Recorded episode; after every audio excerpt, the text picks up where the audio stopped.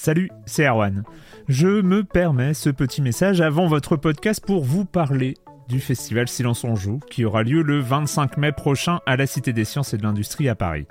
De 10h à 22h, on vous prépare une journée qu'on espère passionnante avec des discussions, des débats au cœur même de la Cité des Sciences et une soirée mémorable dans un grand amphithéâtre.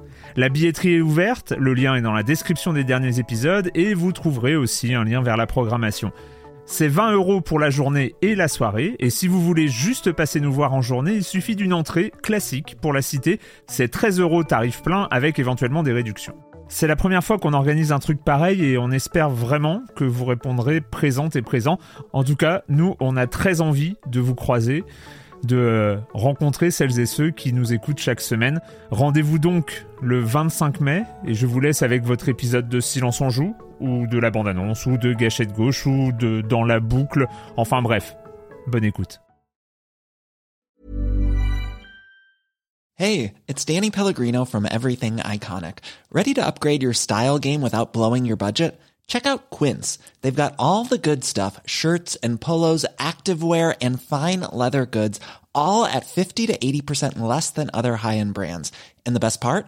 They're all about safe, ethical and responsible manufacturing. Get that luxury vibe without the luxury price tag. Hit up quince.com slash upgrade for free shipping and 365 day returns on your next order. That's quince.com slash upgrade. Silence en joueur, Juan Cario, bonjour.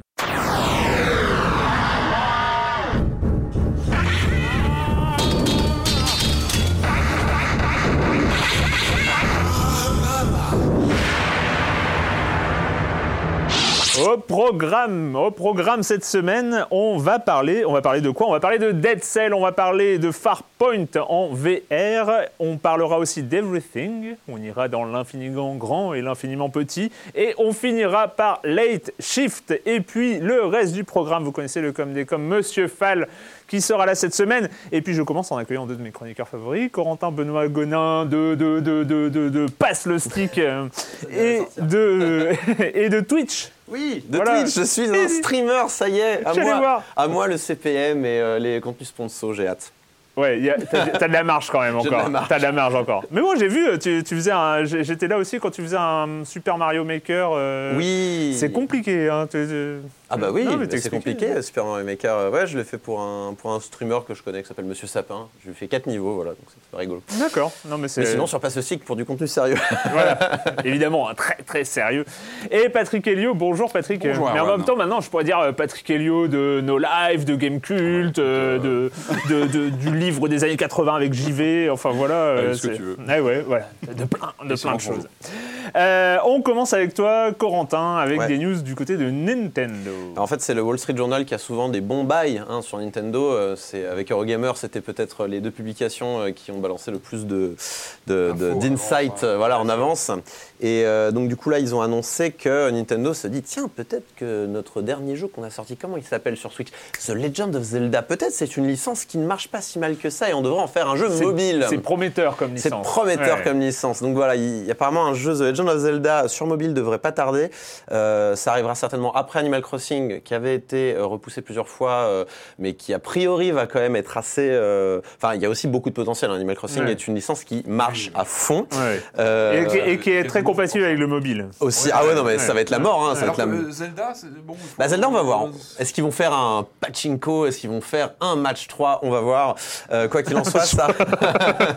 en tout cas, on sera sûrement loin du dernier. Enfin, ah bah, ça c'est sûr. Hein, ça, va être compliqué de faire rentrer un jeu comme ça. Oui. Et du coup, ça rentrera certainement dans le, dans le deal hein, avec Dena, cette société euh, japonaise qui fait mm. des jeux mobiles.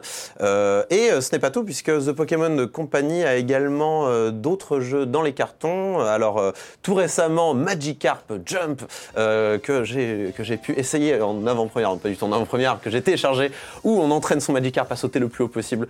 C'est con. c'est con. Mais c'est. Écoute, ça m'a bouffé une, moitié d'après-midi, donc on est à la, on à la limite de Lidl Game, quoi. Enfin, c'est euh, du jeu où il faut. Ah, mais c'est du Lidl Game, ah c'est du, cookie clicker. Euh, ah et il y a du, euh, il y a du paiement, du micro-transaction. Et moi, ce qui me ah, fait rire, ce qui me fait rire, c'est que, alors que ça soit dans. Non, c'est pas dans Fire Emblem, je sais plus c'est où, mais dans, dans des jeux, dans les jeux mobile Nintendo, souvent, il y a une limite d'achat. Tu peux pas acheter au-delà d'un certain point. Après, il dit non, mais vous pouvez plus acheter parce que vous avez déjà trop dépensé pour cette application. Et ça, je trouve ça plutôt sain comme réflexion. et puis aussi, ils veulent sortir une nouvelle application concernant le jeu de cartes, puisque The Pokémon Company a déjà en fait une application de jeu de cartes sur iOS et Android. voilà, c'est c'est comme Hearthstone, mais avec le jeu de cartes Pokémon. mais là, ils vont en sortir une autre. Alors, on ne sait pas trop pourquoi, parce qu'elle marche plutôt bien l'autre. Alors, peut-être pour de la réalité augmentée, c'est-à-dire qu'en jouant avec vos cartes Pokémon, des vrais Pokémon pourraient sortir de vos cartes. Euh, voilà, c'est les rumeurs qui circulent ou les hypothèses qu'on pourrait formuler. Et puis, euh, on peut quand même noter, hein, signaler hein, cette, cette prophétie qui s'est enfin réalisé ou finalement réalisé ou alors malheureusement réalisé, Mario et les lapins crétins ont enfin leur crossover euh, officiellement leaké par euh, Ubisoft, voilà. Donc euh, je sais plus, c'est Ubisoft Milan et je ne sais plus quel autre studio Ubisoft qui s'en occupe, mais a priori on est dans du RPG tour par tour, jouable en coopération. Et qu'est-ce qui se passe, comme disait Twitter, qu'est-ce qui se passe quand on donne Nintendo à des sociétés occidentales? Eh ben il leur file un gun, voilà. Donc Mario a un gun et il tire sur des gens. on va voir. On ne va pas juger. On juge pas ça se trouve, ça peut être très bien. Ça se trouve, ça peut être très bien. Mais en tout cas, la surprise est un petit peu éventée. Voilà, dommage. Patrick euh, euh, Oui, alors on avait, je crois que ça avait été annoncé il y a quelques temps qu'une série animée Castlevania était dans le, dans le pipe. Et ça a été euh, donc officialisé, donc c'est chez Netflix. C'est Netflix qui, va, qui, va, qui va diffuser ça. alors moi j'étais plutôt suspicieux, hein, j'avoue que Castlevania c'est un univers tellement marqué, avec une ambiance très particulière, avec une évolution en plus de 30 ans, parce que c'était 31 ans je crois cette année. Le premier jeu, non, il y a le dernier jeu. C'est vraiment une, une, saga qui a vraiment une personnalité, donc j'étais assez réticent, mais, mais, mais il y a eu ce teaser là qui est sorti. En fait on a une annonce euh, avec une date, donc une sortie le 7 juillet d'une première saison de quelques épisodes, et puis surtout une petite bande-annonce. Alors donc on a quelques images de la série animée en elle-même qui a pas l'air extraordinaire, mais qui a l'air de, plutôt matcher avec l'ambiance de Castlevania. Et puis surtout, il y, a y a une, on sent une volonté de faire bien euh, chez, Netflix en l'occurrence, parce que les premières images, je vous encourage vraiment à aller voir la, vidéo si vous ne l'avez pas vu. On voit une NES, on voit un type qui met une ah cartouche euh, dans la NES, euh, qui se retrouve avec une interface Netflix ambiance NES, tout en pixelisé, etc. Et, donc la série qui se lance. J'ai envie de dire, bah, ça, ça fait envie. On sent qu'il y a, je pense qu'il y a une volonté. Ça te fait envie particulièrement.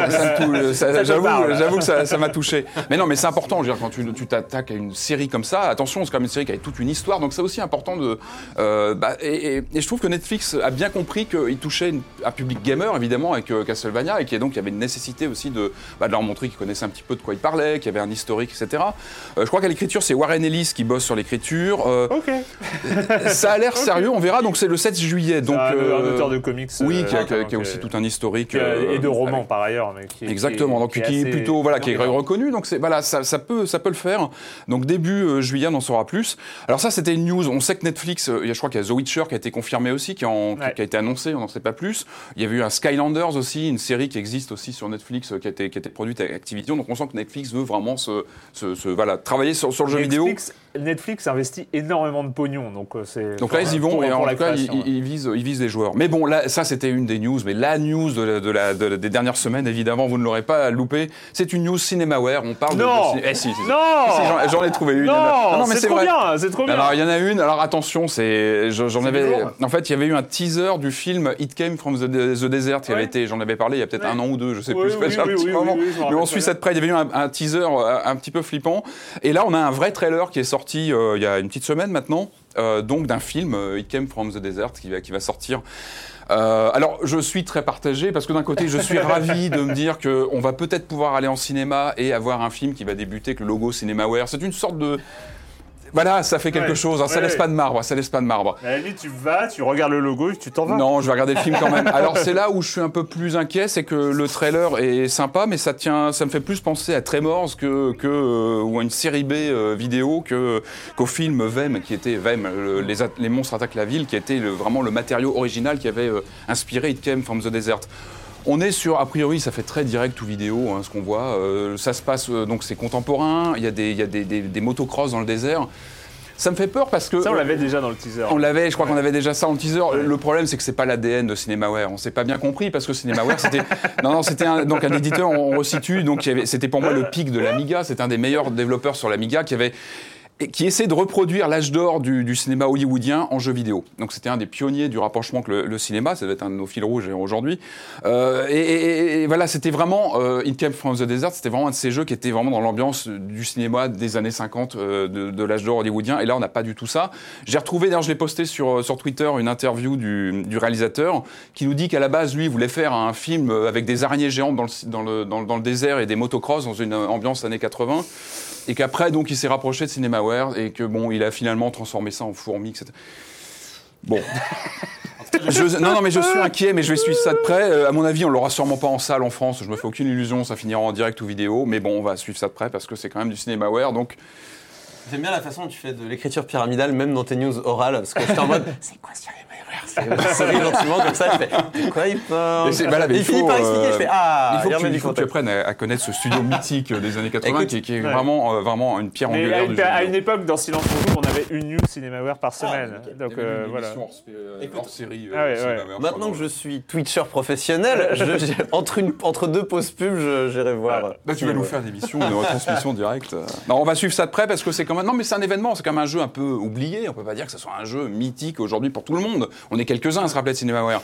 C'est étrange que cette bah, licence Cinemaware, pour moi, c'est Defender of the Crown. Mais bon, il y a eu d'autres, il y a eu Wings, il y a eu plein de choses. Et, euh, mais bon, en tout cas, voilà, ce film, euh, on va suivre ça de près, mais euh, il y a une inquiétude qui plane.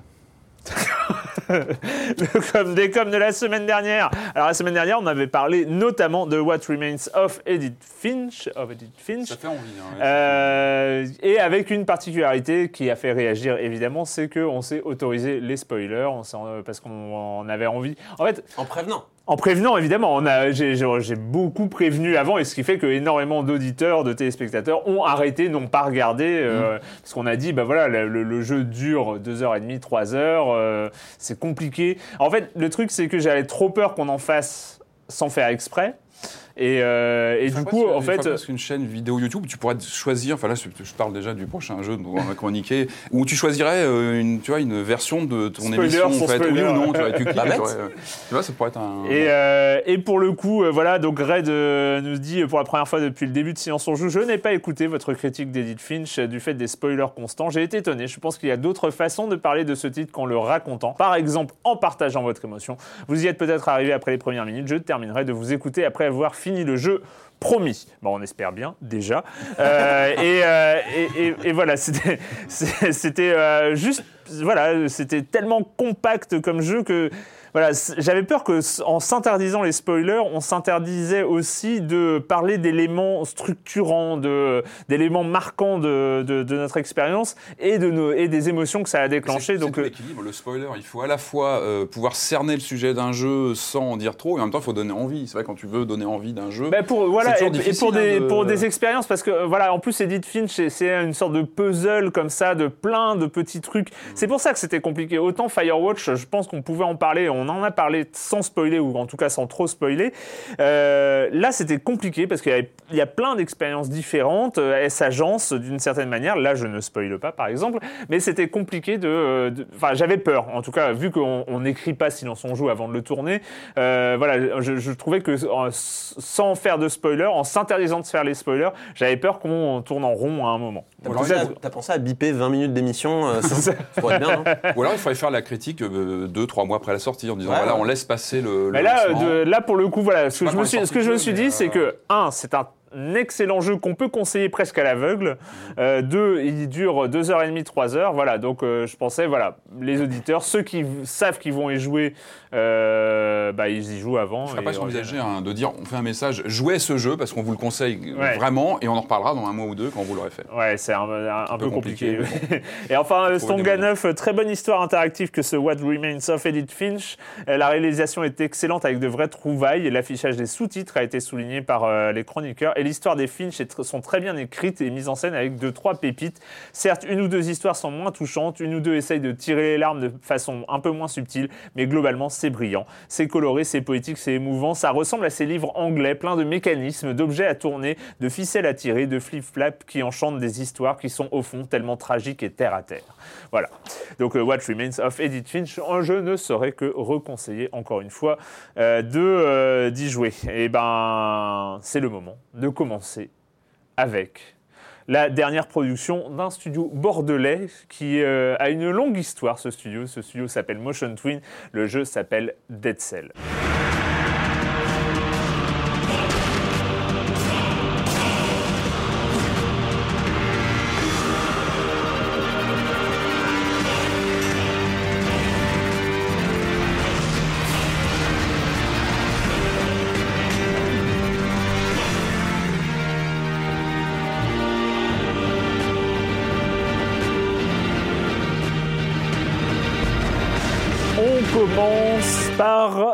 Être mort. Voilà, on est mort, et puis on est décapité, et puis on revient Ah, à la vie. on revient à la vie, enfin bon, d'une manière un peu bizarre, avec un espèce de truc à la place de la tête. Et, euh, et c'est parti pour du Rockvania. C'est euh, voilà, il est Dead Cell euh, 1. Alors on se demandait Dead Cell, Dead Cells, je ne sais pas. Ah, c'est Dead Cells. Ouais, peut-être Cells. Euh, on incarne euh, voilà un, revenant euh, ou une revenante, je ne sais plus. Euh, moi, je, Je sais pas. pas, trop. Parce qu'en fait, moi, j'ai plutôt. Alors, n'y a, pas trop de, de- y a pas trop de narration dans le jeu. Enfin, il y en a un peu, là, ils en ont rajouté depuis les dernières mises à jour, euh, vu que le jeu est en accès anticipé Ouais. pour l'instant. Mais euh, j'ai l'impression que c'est vraiment une espèce d'organisme qui prend le contrôle d'un cadavre qu'il trouve, en fait. Ouais. Donc en réalité, on sait pas trop ce qu'on joue. On joue Ouais. une espèce de, ouais, on joue une espèce de slim, une espèce de, de gelé qui, qui se met à la place de la tête d'un mec qui a été décapité, qui prend son corps et qui part à l'aventure, quoi. C'est ça. c'est euh, c'est un peu étonnant. Ouais, ouais, c'est. Est-ce un homme, est-ce une femme? Bah, c'est un slim. Et donc je disais tout à l'heure, moi j'ai été assez étonné parce que j'avoue que j'ai pas trop suivi. J'avais vu une, une bande-annonce, mais j'avais pas fait le, le lien euh, de voir que à la réalisation c'était Motion Twin. Motion Twin, je ne sais pas si vous en avez parlé, c'est euh, si vous en avez entendu parler. Donc vous, c'est c'est euh, c'est à la base c'est donc c'est un studio bordelais. euh, c'est une Scope déjà, donc euh, société coopérative ouvrière de production. Donc ils sont tous actionnaires à la même hauteur. Et en fait ils, ils ont été connus par des petits jeux web viraux. Flash. Voilà, c'est en fait c'était la brute, la horde, Miniville, je crois qu'ils avaient fait aussi. C'est vraiment des jeux où il y avait un aspect communautaire, un aspect euh, un peu viral comme ça qui, euh, qui, qui faisait que, que ça cartonnait. Et surtout, Et- ils étaient bons là-dedans. Quoi. Ouais. Enfin, je veux dire, il y avait les jeux Flash, puis il y avait les jeux Flash Motion Twin. Quoi. Exactement, C'était, euh, exactement. c'était- il y avait- Ouais. ils Pourquoi, a- pourquoi ils étaient bons? Ils avaient un. Parce qu'ils avaient cachet, toujours un euh, aspect euh, communautaire. En fait, ils ont inventé le social game avant euh, Ouais. Facebook et tout ça. Quoi. Les mecs, qui, par exemple, il y avait ce, moi, moi, mon jeu préféré, pour moi, leur plus grosse réussite, c'est Horde, hein, très clairement. Ouais. C'est un jeu de zombies où tu arrives à 40 joueurs dans une ville, il y a un forum où on discute et le but, et chacun a 5 points d'action. Et avec ces 5 points d'action, on doit s'organiser pour euh, organiser la résistance de sa ville. Sachant que, par exemple, pour construire, je sais pas, un mur ou un truc comme ça, bah, il faut 40 points d'action. Donc, faut se mettre d'accord sur où on met les points les- Ouais. Et, euh, et, euh, et du coup, il fallait aller dans les forums, on pouvait se retrouver terrorisé à écrire des trucs dans le forum qui se retrouvaient modifiés par le jeu parce que tu étais terrorisé, donc tu, pouvais, tu, tu parlais de manière Ah, incohérente. malin. hein. C'était très bien pensé, il y, avait une gestion, il y avait une gestion des trucs, il y avait des complots qui se mettaient en place, on pouvait, bref, c'était très très bien, mais vraiment, vraiment, c'est, pour moi, ça a marqué mes années lycée, quoi, Horde, Ouais. très clairement. Et, euh, et du coup, j'étais heureux de les voir revenir. euh, Ouais, et, puis parce que- et puis ça a été toujours, euh, ils, ils ont, on- ils se sont toujours attachés à la, à la- vraiment à la qualité euh, et graphique et, euh, et euh, du gameplay de, de, de ce qu'ils proposaient. Ils, ils sont très euh, bons en pixel art en fait. Ouais. C'est vraiment, je trouve, leur point fort et on le revoit encore dans Dead Cells puisque c'est globalement beaucoup de pixel art et du très joli pixel Ouais. art par Oui, ailleurs. Parce qu'il y a pixel art et pixel art. Ah Ah oui, mais là, là, c'est vraiment joli. Euh, mais euh, mais euh, en fait, il y, a- il y a eu plusieurs étapes. Ils sont allés du jeu Flash, ensuite Ouais. ils sont allés sur le jeu mobile, et ensuite maintenant ils arrivent, ils disent bon, on va, on va tenter, euh, on va tenter. Et la- entre-temps, et surtout, euh, voilà, je ne sais pas si c'est lié à leur, à leur, à leur structure euh, comme ça euh, en, en tant que scope, mais ils ont aussi une volonté de défricher, une volonté d'aller voir ce qui se fait, et ils sont très, très, très présents sur les Game Jam. Euh, Oui. Sur leur site Motion Twin, on peut Absolument. aller voir euh, toutes les réalisations des membres de Motion Twin sur les, euh, sur les, les- les- les concours comme ça de, de- de Game Jam. Ils ont fait des bons scores dans certains Ludum Dare, d'arrêt, euh, je sais pas, Ludum Ludum c'est- je ouais, crois que c'est du latin. Ouais. Donc voilà, c'est vraiment des. C'est c'est le must de la création, vraiment indé, enfin voilà, dans le, dans le sens premier du terme. Et surtout, Dead Cells, c'est un peu leur euh, recherche d'un troisième souffle parce Ouais. qu'ils ont eu, donc il y, a- il y a eu la fin d'une ère euh, Ouais. avec les jeux Flash. Bah, bon, on joue plus aux jeux Flash aujourd'hui, c'est fini, tu vois. Le mobile, je crois que ça a pas été ultra méga satisfaisant, même s'ils sont présents tout ça. Mais là, ils sont à la recherche d'un troisième souffle avec la scène indé euh, sur Steam et euh, enfin pour l'instant sur Steam. Je crois pas qu'il soit ailleurs de prévu. Ce sera peut-être prévu plus tard. Mais euh, mais a priori, c'est- c'est bien parti puisque euh, les sites anglo-saxons commencent à parler d'eux. Les retours sont excellents. Euh, on va en parler là du, Ouais. du gameplay, mais le jeu est très bon quoi. Enfin, franchement, mortel. Tu, tu, commences à jouer, tu prends un pied immédiat, c'est assez dingue. C'est vraiment euh, le personnage est fluide. Donc on va peut-être replacer le contexte. Donc c'est un, tu l'as, tu as utilisé un mot Rogue-Vania? Rogue-Vania. C'est très bien parce que c'est ça. C'est un mélange entre euh, un roguelike. Euh, il y a des notions de roguelike, c'est-à-dire que tu meurs, tu recommences avec des petites améliorations au fur et à mesure qui font que d'une partie en partie tu, tu, deviens de plus en plus puissant malgré tout. et Castlevania dans le côté Metroid-like, dans le côté on a un château vu de côté avec une map euh, un peu caractéristique euh, de ce genre de jeu. voilà, avec des power-ups qui permettent d'accéder à certains lieux et pas d'autres. Mhm. Et à chaque partie, à l'instar d'un Rogue Legacy, tout le château est randomisé, euh, on recommence, toute la structure du château est changée, même si en vrai c'est des chunks, hein, c'est comme d'habitude, c'est du quand c'est généré aléatoirement, c'est-à-dire qu'on reconnaît certains patterns de trucs, mais bon, et heureusement. Hein. Et, donc vous avez votre personnage donc qui est en 2D, qui peut faire une roulade, qui a accès à deux armes et à deux sortilèges une jauge, euh, une fiole, pardon, qui arrive, qui arrive assez rapidement dans le jeu, à l'instar d'un, euh, Dark Souls. Donc on peut, on peut boire euh, et qu'on peut recharger à chaque fois qu'on arrive à un checkpoint dans le jeu. Et, euh, et, voilà, il y a cette espèce de, cette espèce de mélange entre Castlevania, euh, Castlevania, un roguelike et, et, Dark Souls, quoi. Donc on, est là face à des ennemis euh, qui sont assez impitoyables, qui nous mettent des coups et on doit faire une, une esquive au dernier moment pour passer derrière, euh, mettre un combo, euh, tout ça. Il y a des archers, il y a plein, on chope différentes armes. donc on les, on les chope soit dans la nature, soit on récupère des plans qu'il faut amener à un mec qui est entre les niveaux pour que tu puisses les débloquer. On récupère au fur et à mesure qu'on tue des ennemis, une espèce de hum, comment dire d'orbe, une currency, ouais, des, bah, les fameuses cells en fait. On récupère des cellules, voilà, et qu'on peut échanger pour débloquer des armes au fur et à mesure dans les niveaux. Euh, enfin, qu'on peut les, on peut, elles, elles, vont apparaître en fait. Elles vont, elles vont apparaître euh, comme dans un. Euh, il y a plein d'exemples, mais comme dans un Crypt of the Necromancer, Dancer, pardon. on débloque des armes qui finissent par apparaître dans le jeu en fait. C'est-à-dire, on les débloque pas, genre elles sont dans notre inventaire. Elles finissent par apparaître dans le donjon et. elles font partie des armes random. Voilà, elles font partie. On, augmente le pool d'armes en fait au fur et à mesure.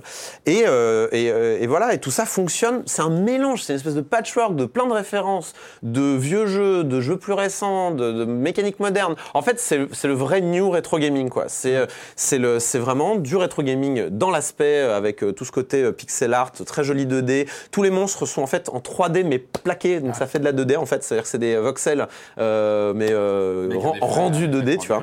Il y a tout un système de particules absolument, euh, absolument joli. donc, moderne, euh, par contre. Voilà, c'est ça, c'est le mix euh, moderne et. ils, ont, ils ont réussi. Et le, franchement, moi, là où j'ai été soufflé, c'est que ça reste d'une cohérence impitoyable. C'est c'est vraiment structuré, tu comprends où tu es, tu comprends ce qu'il faut faire. C'est pas du random pour du random, c'est pas du roguevania, c'est pas du roguelike pour du roguelike, c'est pas du metroidvania pour du metroidvania. T'as plein d'ingrédients, mais je te jure, c'est un peu euh, le, le, le, top chef du jeu vidéo. c'est les, les, mecs qui sont allés partir, ils sont partis dans la salle des ingrédients, ils ont récupéré plein de trucs. Ah, c'est marrant comme façon de voir les choses, mais c'est un peu et ils ont Et ils ont réussi une sorte de, de, de, de plat gastronomique. Ouais, c'est ça. c'est un peu, euh, enfin, pour prendre une métaphore pourri, mais, genre, euh, mais, mais, j'en ai conscience. Mais il y a de ça. C'est, euh, ils ont pris plein d'ingrédients connus du jeu vidéo, mais vraiment connus. Hein. On, est, on sait où on est, on sait, on reconnaît les, les, les, les patterns, mais ça marche tellement bien, quoi. Enfin, c'est-à-dire qu'il y a, pareil, enfin, on, croise évidemment plein de monstres et puis il y a les versions épiques de ces monstres qui commencent à être bien problématiques. Si tant est qu'on n'a pas récupéré suffisamment de, bah, de power-up euh, et de, de machin pour, euh, pour les affronter. Du coup, il y, y, a tout qui fonctionne. En plus, avec euh, une sorte d'économie sur les touches ce qui fait que je trouve en tout cas que le, le, le truc est pas complètement euh, impossible quoi. Enfin, ouais. dire que en fait l'avantage c'est que tu peux changer toutes les touches. Euh, mm. Vraiment, donc le jeu se joue évidemment à la manette et pas euh, c'est plus compliqué au clavier souris évidemment, mais on peut. Mais en vrai, il conseille de jouer à la manette. Euh, mais moi par exemple, euh, je sortais de Nier Automata, donc j'avais très très envie de mettre l'esquive sur la gâchette. Bah c'est possible. Et d'ailleurs le HUD change en fonction parce que toutes les touches sont affichées à l'écran et ça c'est super mm. cool. Genre ah, c'est comment déjà cette c'est comment le bouclier? Parce que tu peux mettre le bouclier sur le bouton d'attaque n'y a pas attaque forte, attaque faible. En vrai, tu choisis ce que tu mets où tu veux. C'est vraiment. Tu as deux attaques, deux sorts, enfin, deux objets. Et, si tu as envie de mettre deux boucliers, tu peux mettre deux boucliers. Enfin, tu vois, c'est, ça sert à rien. Ça sert à rien, mais tu peux. et, c'est vraiment cool. En plus, je trouve qu'il n'y a rien de frustrant. Enfin, tu peux te dire, ah, là, moi, les cooldowns, ça me saoule hein, dans l'ensemble dans les jeux. Mais là, les cooldowns sont tellement rapides que c'est, vraiment, c'est vraiment bien, quoi. Et surtout que ce jeu-là, je l'avais vu, je sais plus, c'était à la Paris Games Week, je crois. Et, et il était beaucoup plus raide hein, avant. Et là, quand j'ai remis les mains dessus, j'ai fait ah il est souple, ah c'est agréable. Il y a un double jump, euh, on peut faire des charges au sol. Tout est tout est euh, gratifiant dans le jeu. Euh, quand tu frappes un ennemi, tu ressens l'impact. quand tu prends un coup, tu, tu le sens aussi. Il y, a, y, a, vraiment, il y a les musiques sont sympas aussi. On a le comment ça, moi ça m'évoque un peu Diablo pour les petites sonorités à la guitare et tout. c'est vraiment sympa. Euh, ouais, c'est impossible de résumer ce jeu-là sinon par la très jolie formule euh, Rogue Vania. Non mais c'est Rogue Vania. Non mais oui, eh ben, pour ça, d'ailleurs, en fait, c'était rigolo. La première fois que j'ai entendu Dead Cell, euh, parler de Dead Cell, c'était une vidéo sur Gamasutra, donc le site des, des, des, créateurs de jeux vidéo, qui décryptait le premier teaser de Dead Cell pour dire à quel point ce teaser était la perfection des teasers en fait. Mm-hmm. Euh, et, en fait parce qu'ils avaient fait justement, ils avaient mis Rockvania, mais en, gros genre, on sait, voilà, c'est ce qu'on vous propose. Et je trouve que, voilà, et, en quelques images, ils avaient, ils, avaient réussi à résumer leur jeu. Et, c'est vrai que, bah, on sait où on va. Et, et franchement, moi, sur les roguelikes euh, et, et, même sur les Metroidvania, je suis pas vraiment pas un pro des deux, euh, mais euh, c'est, je trouve qu'il y a un côté non frustrant d'absence de temps de chargement, de, de, d'évolution, voilà, d'évolution à chaque mort. Même si tu fais une très mauvaise run, tu progresses dans ce jeu-là. C'est-à-dire que, ok, tu vas, tu vas finir que la première strat et puis tu vas récupérer 10 cellules et puis tu vas les foutre dans, un, dans une upgrade très longue mais tu auras fait progresser l'upgrade. Tu vois ce que je veux dire euh, Par exemple, on, peut upgrader sa bourse pour qu'elle reste une fois qu'on est mort. On, on, débloque des pourcentages. au début, on va garder 20%, puis 40%, etc. Et même si on a récupéré que 8 cellules sur les 150 nécessaires, eh ben, tu peux quand même les mettre, les 8. Et puis, ça sera 8 de moins pour la prochaine fois, etc. Donc, même quand on fait une très mauvaise run, au final, ça va se, ça va se débloquer naturellement. Il y a une espèce de, de game design naturel, enfin, de, de, de, rééquilibrage naturel qui, euh, qui se met en place et euh, ce qui fait que de tout niveau, même si c'était très mauvais, très bon, machin, ça va, ça va se dérouler, ça va finir par se dérouler. Même si c'est un roguelike, même si c'est un genre extrêmement exigeant, ça finira par s'ouvrir à toi au bout d'un moment et tu vas finir par t'en sortir. Et ça, c'est cool, ça, c'est vraiment cool. Dead Cells de Motion Twin, euh, actuellement en accès anticipé sur Steam, et euh, vraiment une performance, un très bon succès et d'estime et ça cartonne bien déjà. Ça marche bien. Ça marche bien. J'ai pas regardé les chiffres. Et c'est une euh, très bonne, très bonne nouvelle pour, pour Motion Twin. Euh, c'est le moment d'accueillir Monsieur Fall. Monsieur Fall, alors en début d'émission, allez, soyons fous. Enfin, en début. Enfin bon, façon de parler. Hein. Euh, c'est donc Monsieur Fall de TrickTrack.net et sa chronique Jeux de société. Bonjour, Monsieur Fall. Bonjour mon cher Erwan, cette semaine je vous propose un party game parce que c'est bientôt l'été qu'il ne faut pas hésiter une seule seconde à prendre des petits jeux à glisser dans votre sac à dos pour faire plein de copains dans tous les campings où vous ne manquerez pas de vous arrêter. Et ce party game cette fois-ci c'est Twin It, un jeu signé à six mains. Il y a Rémi Saunier, Nathalie Saunier et l'incroyable Tom Burchett sur la sur les graphismes et vous allez voir ça pique un peu les yeux cet homme-là est copain copain avec tous les ophtalmos de France. C'est un jeu pour 2 à 6 joueurs à partir de 6 ans euh, pour des parties qui vont durer une quinzaine de minutes et c'est édité en français par Cocktail Game. Alors, qu'est-ce que donc que Twinit C'est un jeu qui a une histoire un peu particulière. Tom Vercheck, il y a quelques temps, a eu une idée formidable. Il a créé une affiche, une affiche qui ressemble à des papiers peints des années 60-70, avec plein de formes un peu bizarres à l'intérieur. Cette affiche était destinée à être mise sur les portes des toilettes, et quand vous faisiez votre petite affaire, vous cherchiez les paires qui étaient très très difficiles à trouver. Et puis, ça a eu un succès un peu bizarre, parce que parce que c'était très difficile de le vendre en boutique spécialisée de jeux. Une affiche, c'est un peu étonnant à, vendre. Et puis, dans les librairies aussi, ça marchait pas très bien. Ça, ça, un produit un peu spécialé. Rémi et Nathalie ont proposé à Tom une nouvelle version, on en ferait un vrai jeu dans une boîte, et voilà qu'est né Twinit. Le principe rappelle un petit peu le Jungle Speed dont Tom Burchett est le co-auteur. Oui, chaque joueur aura des petites piles de cartes devant lui avec des formes spéciales, recto verso, des petits dessins qui piquent les yeux, et puis on va en retourner, et puis il va falloir essayer de découvrir le plus vite possible des paires. Alors on va pas se précipiter sur un tas comme dans le Jungle Speed en attrapant un totem, non. Les paires, les, cartes sont réparties au centre de la table, la table se remplit au fur et à mesure qu'on retourne des cartes, et le but du jeu va être de taper avec ses deux mains sur les deux paires une fois qu'on les a repérées, mettre de côté. Voilà, et il y a trois modes de jeu, soit on joue en, en compète, chacun pour soi, le premier qui a 5 paires réunies a gagné la partie, ou alors on va jouer en coopération, et là pareil de deux manières, en coopération compétition, on fait des équipes, et là avec une seule main, euh, chacun des joueurs n'a le droit d'utiliser qu'une seule main, et on va taper sur les paires une fois qu'on les a repérées, avec des pièges, il y a des triplettes à l'intérieur, ou alors on joue en coopératif tous ensemble, avec une espèce de genre de combat de vitesse, euh, de chrono, des records à battre, ça fonctionne à la perfection, ça renouvelle totalement le genre, c'est complètement dingue, ça fait travailler les yeux, ça fait travailler l'esprit, ça fait travailler la tête, Twinit est très très bon, c'est un jeu de Nathalie Saunier, Rémi Saunier et Tom Vuarchek. C'est pour 2 à 6 joueurs à partir de 6 ans pour des parties qui vont durer une quinzaine de minutes. Et ça coûte dans les maximum, je dirais, 20 euros dans toutes les bonnes boutiques. Et mon cher Aaron, je vous dis à la semaine prochaine. À la semaine prochaine, Monsieur Fall de TrickTrack.net, TrickTrack.tv, Facebook, Twitter, tout ça, enfin partout où il est, il faut, il faut suivre Monsieur Fall. Sur MySpace, allez voir. et il a son Skyblog. Hein, voilà. Euh, ça fait quelques semaines, ça fait quelques semaines que c'est un peu euh, rampant. Il fallait, il fallait, il fallait qu'on en reparle. Hein. On avait parlé de Resident Evil 7 euh, sur le PlayStation VR. Tu nous en avais parlé d'ailleurs. Je suis toujours pas remis du fait que tu aies fait Resident Ah Evil oui, 7 oui, sur, bah, sur, bien sûr, sur VR.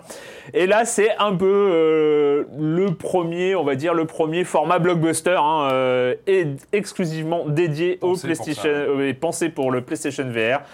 Ça s'appelle Farpoint.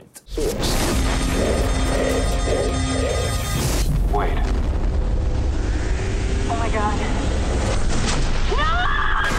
Brace for impact. Brace for impact. Brace for impact.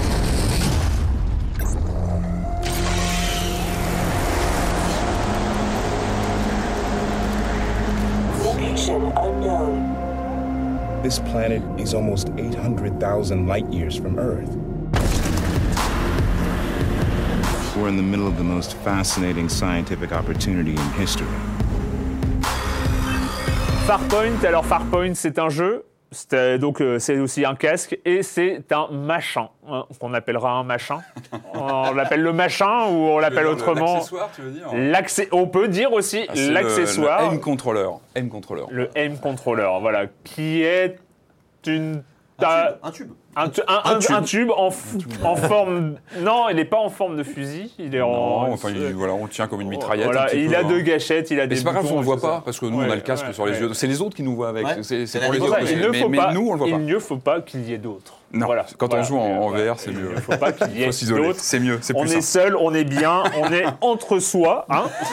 Et, euh, et on joue, et on joue à Farpoint, qui euh, donc on commence dans un vaisseau spatial, eux on s'écrase. Et oui, donc euh, bah, euh, un bon petit scénar de série B, hein, de, de- de bons films de science-fiction série B. Il y a sont pas mal d'influences qu'on reconnaît tout de suite. euh, Interstellar. donc on, on est ce, voilà, ce cosmonaute qui se retrouve sur une planète accidentée. Il a perdu contact avec euh, deux de ses collègues et il va chercher à les retrouver. On comprend qu'il y a un problème de- de- d'espace et de temps, etc. Enfin, il, se passe, pas- il se passe pas mal de choses. Euh, c'est plutôt bien ficelé. Je trouve que le scénario est, rigolo. C'est une bonne série B. Euh, et puis évidemment sur cette sur cette euh, sur cette planète, il y a beaucoup de menaces, notamment d'ordre euh, arachnide. Alors c'est bien quand on est arachnophobe, on est, on est servi. Parce que Quand on fait hein. des motocross, moi, non, bah ça. non, ça c'est dans le film dont je te parlais tout à l'heure, Ah, ouais, c'est autre chose. Mais non, non, il y a en fait, il y a beaucoup de monstres arachno, arachnoïdes euh, qui, qui nous courent après.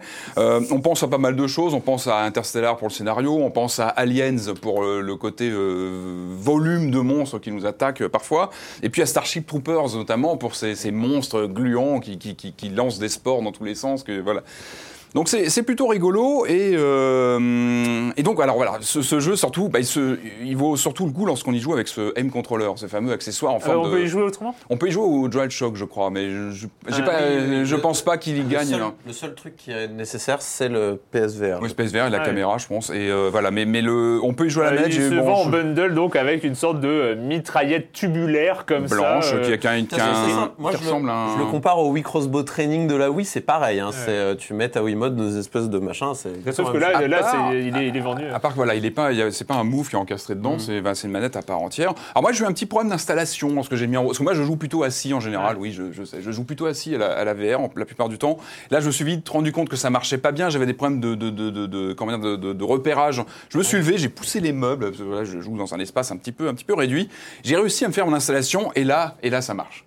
Et là, Ouais. passé ce moment d'installation, euh, on, bah, on, sortir de chez toi, mais non, non, mais en fait, il se passe- Il se passe un truc, c'est qu'on voilà, on, on- on met en route le jeu, on tient cette manette, dans le- on la tient fort, etc. Puis il y, a- il y a ce truc avec la VR. Il y, a- il y a ce truc, c'est que on oublie ce bout de plastique qu'on a dans les mains, et à l'écran, c'est un super gun avec euh, des reflets. Il est, il est très bien fichu euh, visuellement. Les, les- les armes sont bien représentées Dans le jeu. dans le jeu. Oui, pardon. Une fois qu'on voilà, ce qu'on voit nous en tant que joueur dans, dans son casque, il est, il est mis en scène. Ouais.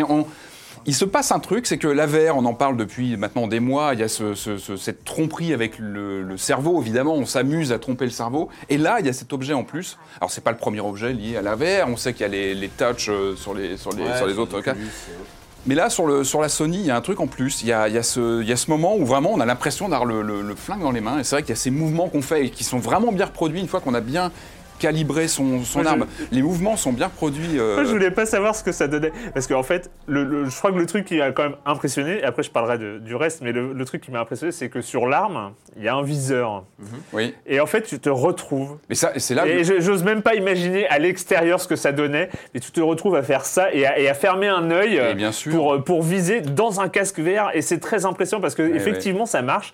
Tu es là et tu vises et tu vois le viseur holographique. Et, Et- et- et- ça fonctionne quand même. Ça fonctionne et je crois pas que le jeu te le dise de le faire. Et j'ai compris Ouais. que le jeu avait gagné quand je l'ai fait instinctivement. Bien sûr. Tu vois J'ai pris le flingue et j'ai commencé. Et là, je me suis dit, bah, il a gagné. Je crois pas qu'il nous le dise de le faire, je me trompe peut-être, mais je- je, l'ai fait instinctivement. Et c'est là que tu dis, bah ouais, je suis dedans en fait, je suis dedans.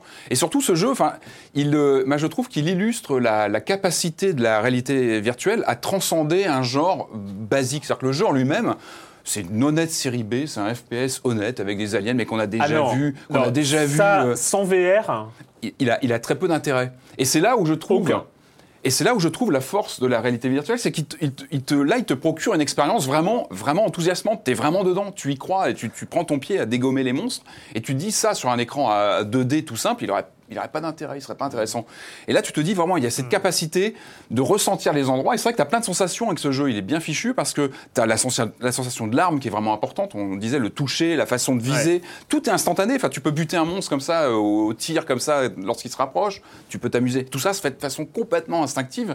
Tu te mets presque à, à performer, c'est-à-dire euh, physiquement. Tu te mets vraiment à jouer parce que au début, j'ai eu un peu de mal avec le, le mouvement parce qu'en fait, euh, on peut aussi euh, changer la maniabilité, mais en fait, il y a deux sticks sur, le, sur la manette et le stick de droite euh, ne fonctionne pas de base. C'est-à-dire que le- les mouvements pour se déplacer se font avec toi-même en fait. C'est-à-dire que tu avances avec le, le stick pour l'avancer, mais les mouvements euh, latéraux se font. On peut le strafe se fait avec là aussi avec le stick euh, comme ça, je crois. Mais les mouvements pour se déplacer, tourner se font physiquement. Et ça, il faut un petit moment d'adaptation. Au début, j'étais un peu. Je me disais, Le stick droit, c'est toi.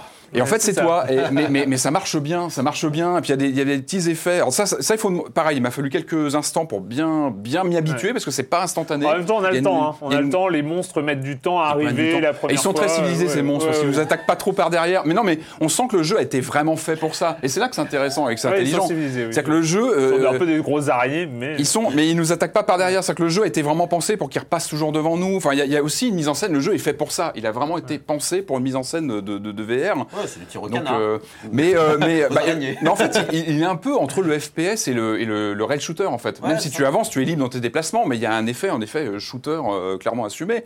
Mais tu en prends plein les yeux parce que même si, comme on disait, il serait sur un écran 2D, bah, il serait lambda, il n'aurait pas vraiment de cachet. Mais là, là, tu te balades, tu as la sensation de, de- de- d'ampleur des endroits, tu rentres dans des cavernes, dans des endroits où tu as vraiment une sensation de grandeur. Les ennemis, tu peux les aligner au loin, c'est-à-dire que tu vises vraiment des ennemis très loin.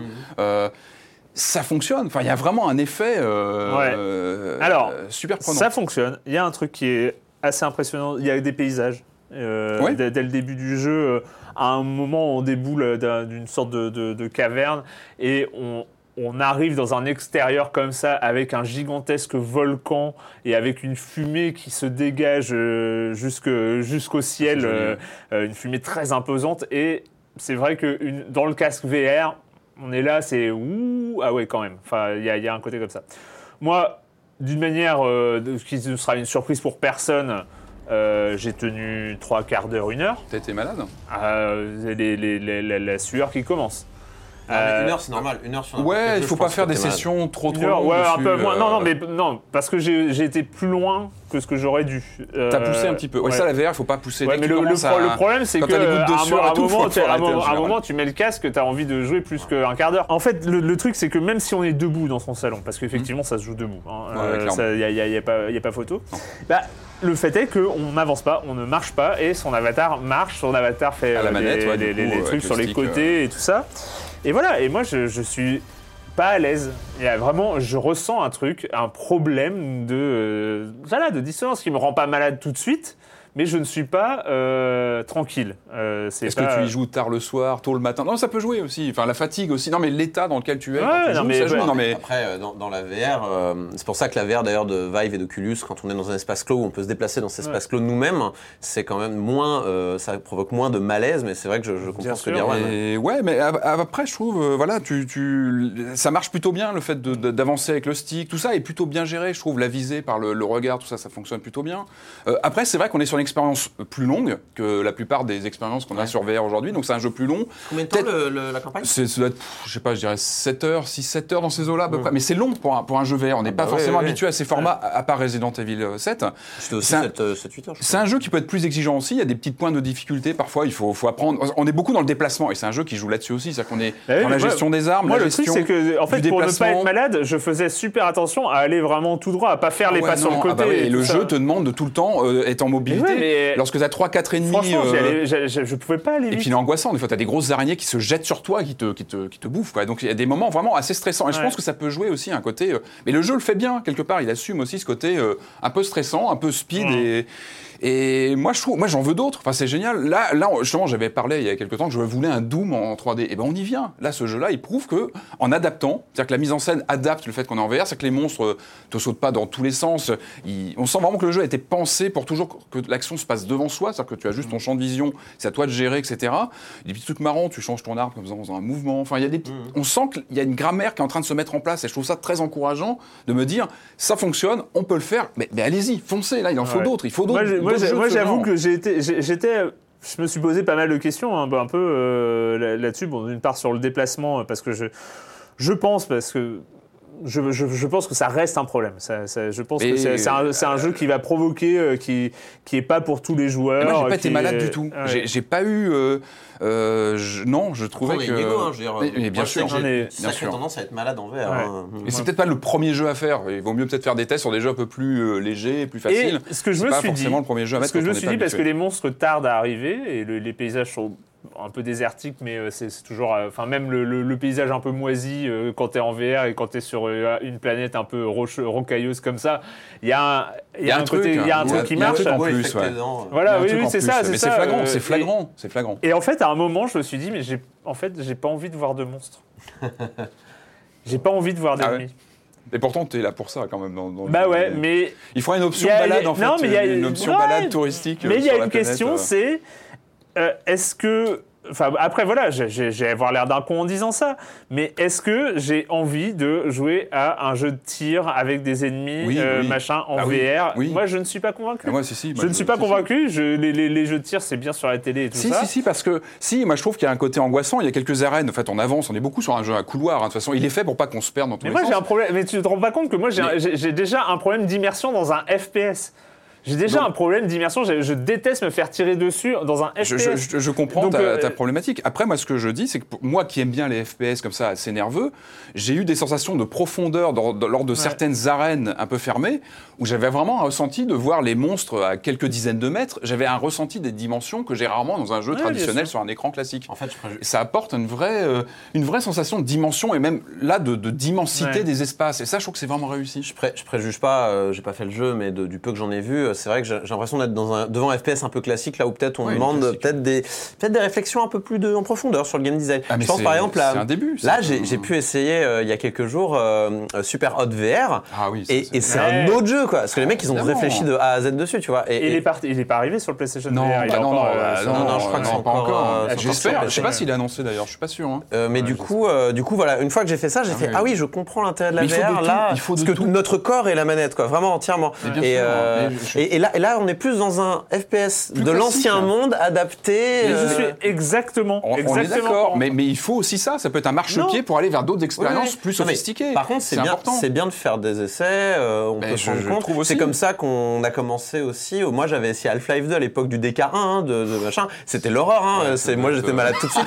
Et puis au bout d'un moment, les, les développeurs se sont dit tiens, en fait, on va, on va se faire des déplacements en téléportation. Et Mm. maintenant, dans la plupart des FPS où on doit se déplacer, on se déplace en se téléportant par des dashs très rapides. Bah, ils l'ont pas fait, Et ça rend pas malade. Et du coup, ça m'étonne qu'ils aient pas fait les Bah deux. voilà. Ils ont tenté ça, le, ça, le côté ça, FPS, mais qui pour moi marche bien. Après, euh, Le vibreur de- du, du- du gun marche très bien aussi. Ça- Franchement, non, c'est, c'est- eh, eh, non, mais je parle des détails, hein, c'est les détails qui Non, font mais tout. il y a hein, vraiment mais, ça, euh, mais pour le coup, le vibreur, euh, le, le- non, la, mais la- vraiment cette la- sensation la, de, de vibration, toucher un objet, de la est bien. voir devant toi. Enfin, il y a un vrai. Ouais, euh, et les armes sont bien. Ah, ça Ça Ça s'appelle ouais, clairement. Avec les petits, euh, les compteurs sur l'arme, les compteurs de, de, de, de bombes. Tout- toutes les armes ont une Le seconde euh, arme secondaire et tout ça est inscrit sur l'arme qu'on peut C'est un poil cher en bundle avec le, machin, ça doit être 90 Ah ouais, ouais, 90, non, je crois. Mais il faut espérer que franchement, à ce prix-là, moi je disais, pourquoi ils nous filent pas le tube vide et tu mets un move au bout Parce que là, je, je croyais qu'ils mettaient un move, moi, au départ. Non, il a, il l'apparence, mais non, c'est c'est un accessoire à C'est part nul. entière. hein. Ils auraient pu mettre un move au bout et Euh, basta. Après, hein. espérons qu'il y aura d'autres jeux qui vont l'utiliser. Je crois qu'il y en a trois actuellement de prévus à- en, en comptant Farpoint. ouais. J'y crois pas trop. Espérons que d'autres jeux vont arriver.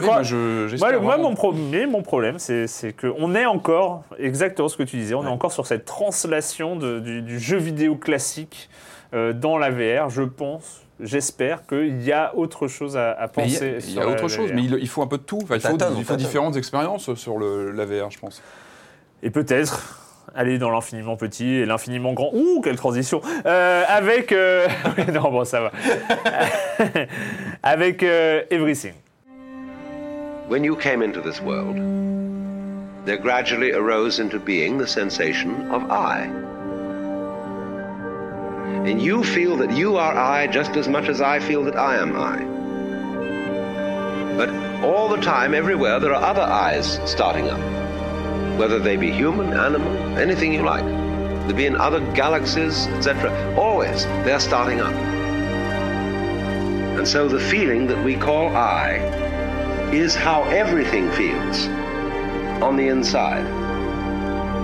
Everything, on commence en jouant une Atari, un phoque, un phoque, je pense. T'as eu un Si, le- phoque Ouais, ouais. Ah, moi j'ai eu un cheval. Ah bah d'accord, bon, bah, on- encore un début, un début euh, Je sais que différent chaque ont eu euh, un cerf. Enfin, tu, tu as une, euh, une série de- d'animaux que tu peux commencer au début. euh. D'accord. Mais peut-être tu vas introduire le, le jeu un petit peu. Non, je vais le faire. C'est Bah. C'est compliqué. Ouais, c'est compliqué à introduire en même temps, euh, Everything. Alors, Everything, c'est un jeu de euh, David O'Reilly. Alors, David O'Reilly, il avait déjà fait d'autres jeux avant, dont un jeu qui s'appelait euh, Mountain, où tu jouais une montagne.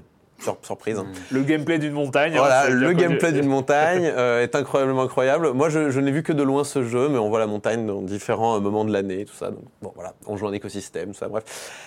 Bon, eh ben, on est reparti, sauf que cette fois, on joue avec tout, avec euh, everything, hein, avec tout, tout, tout, tout. Et de comme tu le dis, au début, on a une petite particule blanche, on se déplace dans un, dans l'espace. Voilà, on se déplace, on ne sait pas où on est, on est dans un une immensité noire. Puis d'un seul coup, cette petite particule se révélera être un cerf, euh, un cheval, euh, un phoque pour toi, euh, et, on se, non et on se met à se déplacer. Non, non, on est sur Terre, on est sur Terre. En fait, la, la petite particule blanche, dans un fade out incroyable, se transforme en animal. Et là, on se dit, ah, ça y est, je vais jouer un animal dans la prairie. Et là, c'est le drame. Ton animal se déplace. euh, alors, c'est pas très radiophonique, mais grosso modo, euh, comme, comme quand vous prenez. Imaginez votre animal est raide. Imaginez c'est un, un jouet, votre animal. Et Un vous, jouet en plastique. Voilà, en fait, et vous le faites rouler et- comme ça. Et qui roule. Il roule sur la Ouais. tête, puis sur le dos, puis sur le cul, puis Ouais. sur les pattes, puis Ouais. bref. Donc c'est ridicule, hein, on, rigole, on fait qu'est-ce que c'est que ce truc? Alors tu commences à, à rouler comme ça, euh, voilà, puis tu croises d'autres cerfs qui se déplacent de la même façon, puis tu vois des singes pareil qui se déplacent de la même façon, un ours qui est debout mais pareil, hein, il se met sur le ventre, sur la tête, etc. Et tu fais ok, très bien le jeu. Qu'est-ce que tu qu'est-ce que tu attends de moi exactement? Et euh, au fur et à mesure que tu vas avancer, donc tu vas parler à différents, tu vas te mettre à pouvoir parler à Chanter. Chanter, oui, bon, c'est. Bon, hein, on va pas commencer à rentrer dans, le, dans la neuve langue de ce jeu, mais grosso modo, oui, on peut chanter, on peut faire plein, on peut euh, danser aussi, hein, pour pas dire. euh, bref. Euh, parce que, bon, danser, s'accoupler et tout ça. Mais voilà, donc on, on incarne au début une entité, puis on va parler à d'autres entités qui ont des pensées comme Ah, je me disais que s'ennuyer, des fois, c'était pas mal. Voilà, ok, bah, tu continues ta route, hein, pas de problème. Et puis tu rencontres un ours qui se dit, dis, tu penses que j'ai une grosse tête? Voilà, puis tu continues. Voilà, enfin, ce genre de choses. Voilà. Il se passe pas grand chose, puis au il y en a un qui te dit, euh, salut, euh, bah, euh, à partir de maintenant, tu vas pouvoir, je sais pas, tu vas pouvoir former des groupes avec d'autres mecs de ton espèce. Voilà, donc tu, toi, t'es un, un- moi j'étais un cheval, donc je trouve, je, trouve un petit troupeau de, cheval, de chevaux, pardon. Et je allé voir, bonjour, et j'ai commencé à les ramener. J'étais un troupeau, tu vois, j'étais, waouh, trop bien, je suis un troupeau, c'est super, on se balade et tout. Et voilà, et tu fais, mais je suis tombé où là? Qu'est-ce qui se passe? Et euh, donc euh, voilà, au fur et à mesure, en fait, c'est un jeu qui, c'est un peu un unfolding game. C'est-à-dire, c'est un jeu qui se, se révèle, qui te donne de plus en plus de pouvoirs, jusqu'à te donner tous les pouvoirs. En fait, c'est ce qui se passe dans Everything. Donc, je vais pas spoiler quels sont ces pouvoirs, mais le pouvoir le plus important qui va arriver, la possibilité, c'est qu'on va pouvoir incarner d'autres choses. Donc, au début, on est un cheval, mais on va pouvoir aller dans le singe qui est à côté, puis dans le morceau de, dans le buisson, puis dans l'arbre. Et pareil, et l'arbre, il va se déplacer plus ou moins vite. Et, et puis, au bout d'un moment, on va pouvoir aller dans des choses de plus en plus grosses, de plus en plus petites. Donc, au départ, euh, ils nous font aller dans le plus petit. Donc, on va, on va dans un petit patch d'herbe comme ça, et hop, on est une fourmi. Hop. Et puis, en fait, tout le monde autour de nous est gigantesque. On fait, waouh, je suis une fourmi, c'est gigantesque. Euh, et puis ensuite, tu te dis, mais je peux encore aller plus bas? Bah oui, tu peux aller plus bas, mon gars. Et hop, t'es une bactérie. Et hop, t'es une, euh, etc. T'es, t'es, une molécule et tout ça. Et donc, tu peux aller, en effet, dans l'infiniment petit. Puis, au moment, tu fais, hey, tu veux pas remonter un peu? Et puis, tu remontes, tu redeviens un cheval. Puis après, on va dire, tu veux pas être un arbre? Et puis, une montagne? Et puis, un continent? Et puis, euh, la Terre? Et puis, le soleil? Et puis, une galaxie, etc. Et en fait, tu peux, voilà, tu peux, euh, tu peux vraiment aller dans toutes les échelles comme ça de, de- d'espace. Et euh, c'est un peu le trip. Voilà, il y, a- il y a cette fameuse animation flash. Enfin, c'est pas une animation flash, mais c'est une espèce de d'animation qu'on a sur internet où on peut aller vraiment du plus grand puis on zoom zoom zoom zoom zoom Ouais. c'est ça mais en jeu vidéo voilà c'est vraiment on peut euh, tout incarner euh, on peut tout être et on aura des on aura une petite description rapide dans une espèce d'encyclopédie un compendium qu'on aura dans, dans le menu start et euh, et- et- et il y a un petit côté collectionnite de tout découvrir un petit côté encyclopédique d'autant que on va se déplacer, on va aller parler à des mecs, et il y en a certains qui auront même des extraits sonores d'un philosophe, euh, Alan Watts, qui est donc un philosophe britannique, si je ne me trompe pas, et qui lui donc avait euh, toute une, euh, enfin tout, tout son, toute sa structure de pensée, c'était autour de- du tout. Hein. C'est-à-dire que euh, est-ce qu'au fond l'univers euh, n'est pas un seul être vivant, ou en tout cas est-ce que nous ne sommes pas liés par le simple fait que nous sommes faits de la même chose? Est-ce qu'on est, est-ce qu'on n'est pas fait du, du même Big Bang de la création? Est-ce qu'on est, est-ce qu'au final ce morceau d'herbe n'est pas aussi vivant que toi, euh, être humain C'était aussi la fin de l'homme qui rétrécit. Enfin, c'est aussi des questions euh, sans spoiler, parce que le spoil maintenant, le film est sorti. Et donc on, on entend ces morceaux. C'est problématique. Mais c'est un, peu ça. Enfin je, je vois pas trop la fin sur les trucs, mais si c'est oui Ouais. c'est ça. C'est tout est lié, tout est lié. jusqu'à l'extrême. euh, Ah oui, d'accord. Bah là, on peut aussi grossir, donc c'est au choix. On a le choix là. Et donc on a en fait, on a on a cette cette réflexion là d'Alan Watts qu'on a vraiment en, en fond sonore, parce qu'on on- on a beaucoup très très souvent euh, le- ce, philosophe qui vient nous parler euh, pendant qu'on est en train de jouer, pendant qu'on est en train d'être un troupeau de d'arbres, ça veut rien dire, mais ou ce genre de choses. Et euh, et on a l'application, c'est-à-dire vraiment, on est une on est un tout et on peut être ce qu'on veut quoi dans le jeu et on peut aller euh, on peut on peut aller dans l'extrêmement grand, puis on peut être un cluster de galaxies et on entend en même temps qu'il nous dit mais est-ce qu'au fond est-ce que être un être humain c'est pas aussi être une planète, c'est aussi être une galaxie?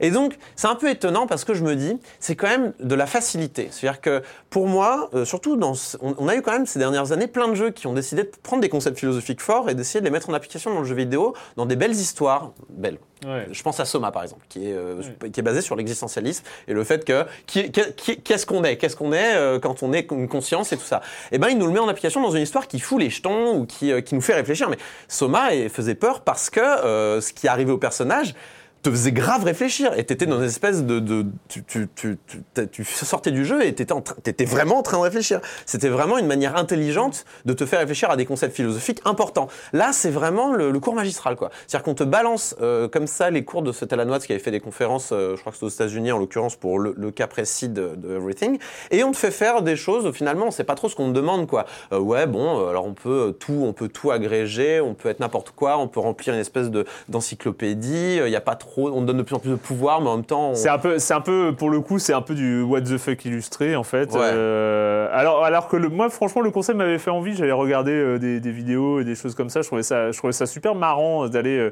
euh, dans le très petit avec, avec des transitions quand même qui sont plutôt, Plutôt réussies. plutôt réussies. Et même, je trouve que les, les, les, les décors, quand on est petit, sont cool, parce Ouais, qu'il y a un joli, il y a un joli flou. Y, y il y a une profondeur de champ. Enfin, il joue, il joue vachement là-dessus. Et en fait, le problème, c'est qu'une fois que tu es allé dans l'infiniment petit, aller dans l'infiniment grand, retourner dans l'infiniment petit et retourner dans l'infiniment grand, et, et tu te dis ouais. Et maintenant Et alors? Et en fait, sur le et alors, la question, tu la, tu la trouves, la réponse, tu la trouves pas parce que euh, il y a une sorte de euh, Ouais, il y, a- il y a tout, il y a everything, c'est comme le- nom l'indique, mais, euh, mais du coup, voilà, on manque. on- Il y a une certaine vacuité dans le jeu qui oui, est- parce que parce que il y a- on, on sent une sorte de prétention. Ouais.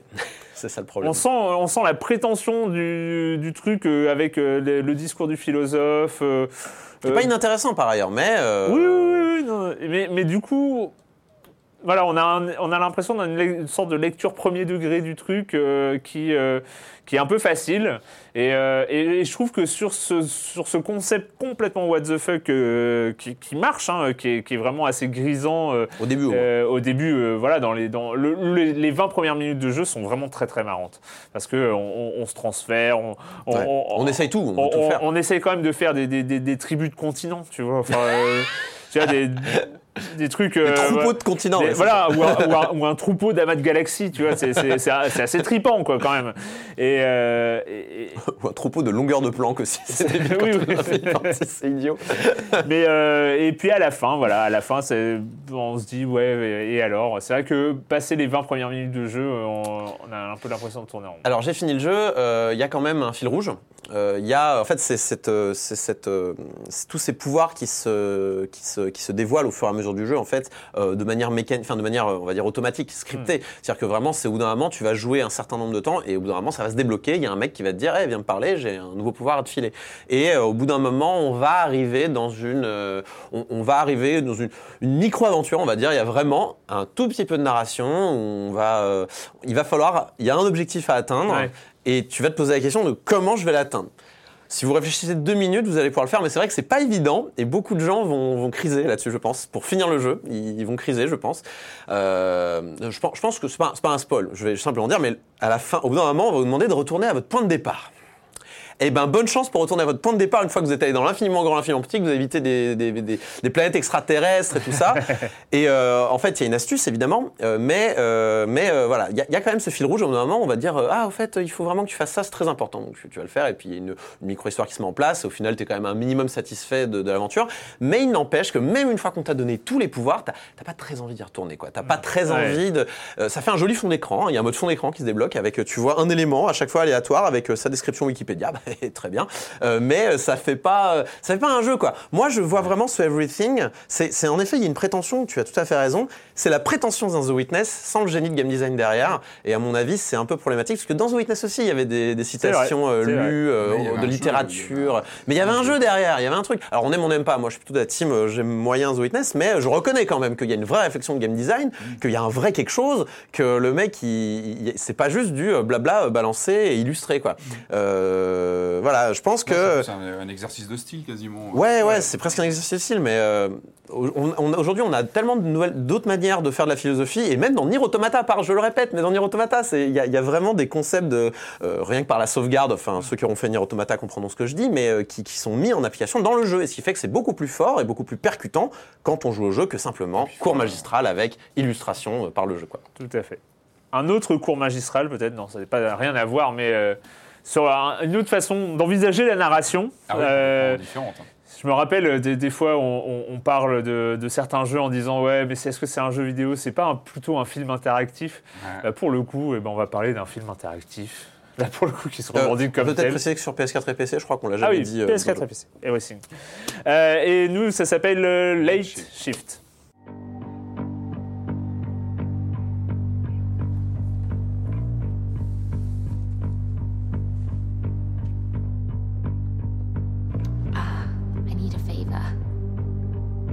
I need the keys to the Maserati. Get over here. Now! I want you to tie her up.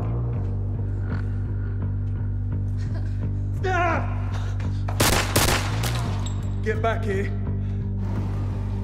Who's the baggage?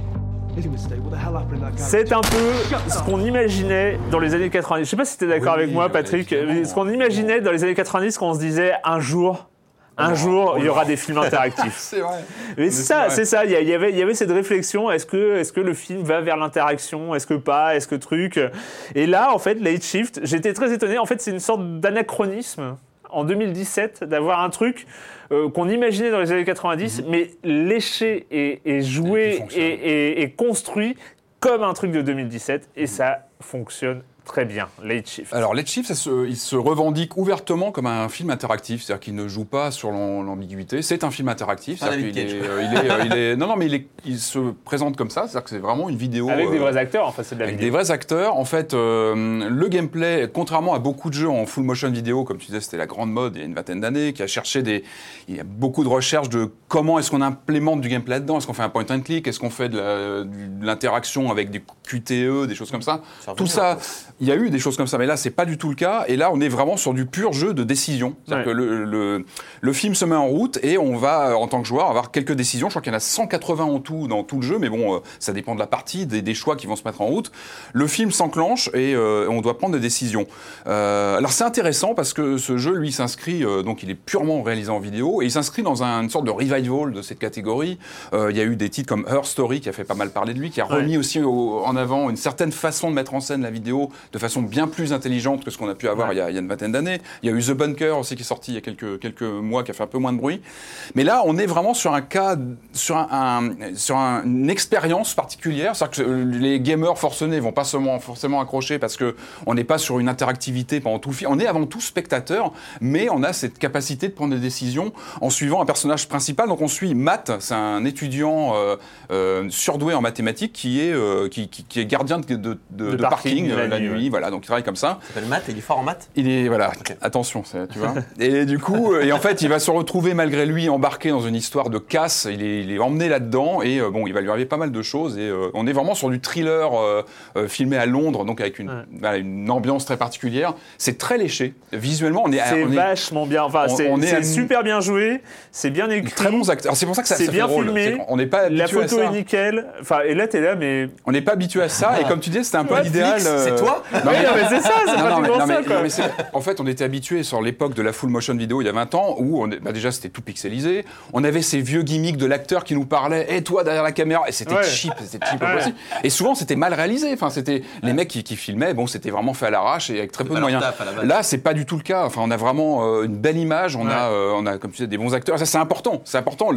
L'identification qu'on va avoir avec les personnages, l'intérêt qu'on va avoir pour l'histoire, elle tient dans les acteurs. Et là, ça marche vraiment bien. Le, le rôle principal est, est- est très bien joué. Ouais. Euh, et puis, il y a vraiment cette interactivité, elle est, elle est bien jaugée. En fait, il y a le, le- ce qui est, moi, ce que j'ai apprécié, c'est que ça ne s'arrête pas. On est un peu dans la, dans la méthode telle telle où on a euh, des, donc le, le film s'avance et hop, faut très vite prendre des décisions. On a quelques secondes avec une barre qui très vite se réduit. Ça se déroule quoi. Ça se déroule et, et comme tel tel, on, est un- on a ce stress. On a Et ce il y a- stress de dire vite, il y a faut que des, je des choisisse. subtilités de montage qui fait que c'est fluide. Les raccords se font C'est-à-dire que les, les raccords sur les, quand il y a trois embranchements, par exemple, tu peux prendre trois Ouais, décisions deux ou trois en général, deux ou Euh, et ben en fait, euh, bah, n'importe laquelle que tu prends, t'as juste l'impression que c'était c'était dans la lignée de ce qui se passait avant. En fait, il y a, il y a vraiment c'est très a- très bien il y a- fait. ouais, il y a ce côté, on est embarqué dans le film et donc avec ce temps limité, on n'a pas le temps. C'est-à-dire que si on ne touche à rien, bah, le jeu il va faire un choix par défaut et Ouais. donc il va continuer. Le film se continue. Et ça, ça, ça renoue aussi quelque part avec une linéarité du médium euh, du, du cinéma. C'est-à-dire qu'on part dans une aventure qui, de toute façon, va avoir lieu. Nous, ce qu'on peut faire, c'est comme un train qu'on va enclencher vers un côté ou l'autre, prendre des décisions qui va. Et il y a des vraies différences. Moi, j'ai- je l'ai un petit peu testé, donc j'ai fait un premier run évidemment euh, qui a très mal fini avec une fin euh, qui n'était pas terrible. Et puis, on se rend compte en creusant un petit peu qu'il y a des vrais changements. C'est-à-dire que moi, sur euh, la troisième partie, j'ai eu tout un embranchement scénaristique parce qu'on est sur des, des branches, hein, des- selon le choix, des ramifications complètement différentes. Je suis parti sur une fin complètement euh, avec d'autres personnages que j'avais pas vu du tout. Donc on sent qu'il y a, je crois qu'il y a, je crois qu'il y a 4 heures de vidéo en tout, quelque chose comme ça. Donc il y a beaucoup d'embranchements et, et ça fonctionne parce qu'il y a ces moments de stress Ouais. qui sont qui sont là. Euh, Il y, a, il y vraiment cette, ident- cette identification et puis encore une fois, c'est très bien réalisé. On n'est pas habitué à ça dans la full motion vidéo. En général, c'est plutôt cheap. Là, on a des bons éclairages. C'est tourné de nuit. On a, on a vraiment une bonne Non, gestion franchement, des, franchement, des- et, et le, fait est que c'est fun. Enfin, c'est, on a vraiment plaisir à regarder ce truc, à attendre la décision suivante. Mhm. à- Enfin, c'est super ouais, et puis le- le agréable. scénario c'est super est- agréable. est- est c'est, construit, et, ouais. et franchement, on finit, on finit un run. Euh, on a un peu les statistiques un peu à la Telltale, genre vous avez débloqué une fin sur 7, vous avez... euh, Il y a- il y a vu, cent euh, avoir choisi de tuer. Non, je crois pas qu'on a les pas des les autres pourcentages, joueurs, mais mais vous, on avez, a, choisi- euh, vous avez 12 chapitres sur, euh, sur, euh, sur 14. Il y a 14 euh, chapitres et 7 fins possibles. Ça, ce sont les chiffres. Et, et du coup, euh, on a juste envie de refaire un. une rejouabilité. Le run, c'est combien? Une Ça, heure, dépend- une ça dépend de tes heure. choix, ouais, ça va être dans une heure environ à peu près, ouais. Donc ça, ça- c'est à peu près ça. Moi, je suis content que vous découvrez le visual novel, mais filmé en fait. C'est Bah, pareil, hein, Alors, c'est des choix. Le, le seul truc, c'est qu'on a envie de rejouer, euh, relance la partie pour voir les différentes ramifications, etc. Le seul truc, c'est qu'il n'y a pas de, de- de- on peut pas skipper les, les Ouais. scènes, on peut pas, on peut pas avancer Mm, plus vite, et il n'y a pas de choix de chapitre.